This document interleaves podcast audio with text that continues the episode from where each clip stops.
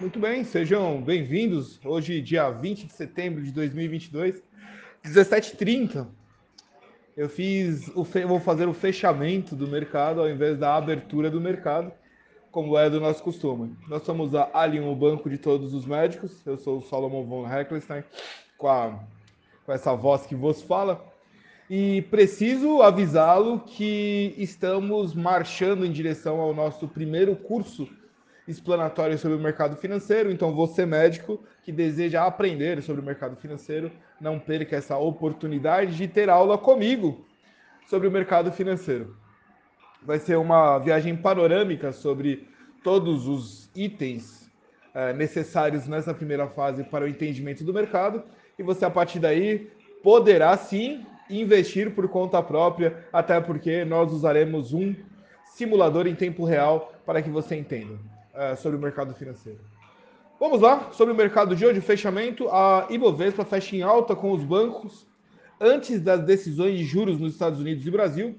Então a Ibovespa fecha em alta nesta terça-feira, apoiado no avanço de ações de bancos após uma sessão extremamente é, volátil, né? Em véspera de decisões da política monetária dos Estados Unidos, ou Fed, com a queda dos papéis da Vale atuando como contrapeso. Onde fala Bovespa, é um índice que temos ali as principais ações, onde a Vale é uma delas, então quando um desses papéis cai muito, vai balançar o índice. A Bovespa hoje subiu 0,38%, batendo 112 mil pontos e 249. De acordo com dados preliminares, tendo oscilado entre a mínima no início do dia, 111 mil, e a máxima, 112 mil. Lembra que nós estávamos buscando 130 mil pontos Continuamos, obviamente, travados aí, pela, principalmente pela corrida presidencial aqui no, no Brasil. Falar de Wall Street, Wall Street cai com Fed e previsões da Ford assustando os investidores.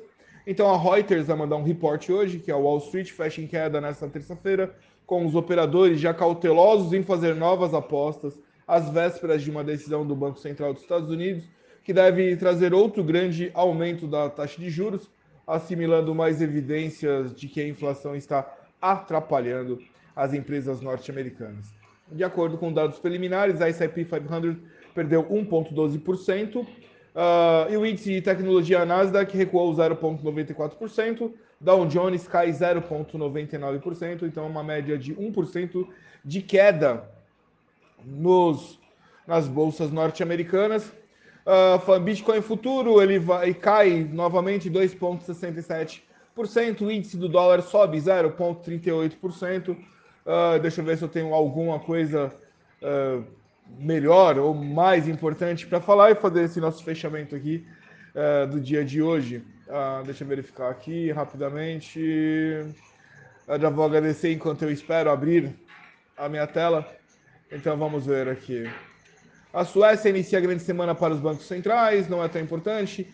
Ele, as eleições mexem com o mercado brasileiro, obviamente, continua mexendo.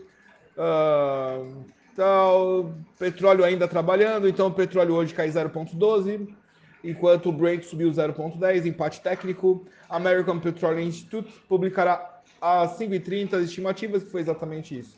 Dessa forma, fechamos por aqui o nosso reporte mais do que rápido porém extremamente dedicado, refinado, como a gente sempre costuma fazer.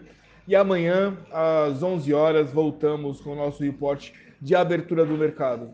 Lembram-se que na, durante a pandemia eu fazia a abertura e o fechamento, mas acabava que ficava muita informação para um dia só, visto que é, o foco aqui não é um relatório de especialista de mercado, mas é uma visão panorâmica sobre o mercado. Obviamente, chamo novamente atenção aqueles que desejam aprender mais sobre o mercado financeiro e acredite, essa é uma obrigação que ou você ou seus filhos devem pegar para si, que é aprender como usar o mercado financeiro ao seu favor, fazer ganhar dinheiro. Uh, qualquer uma dúvida, nós estamos em todas as redes sociais, Alien Sociedade Médica ou Alien Banco de Todos os Médicos, ou ainda uh, no Instagram, uh, não esquece, ou no Telegram ou no WhatsApp 11 95 135 6262. Me despeço de vocês e até amanhã, se Deus quiser.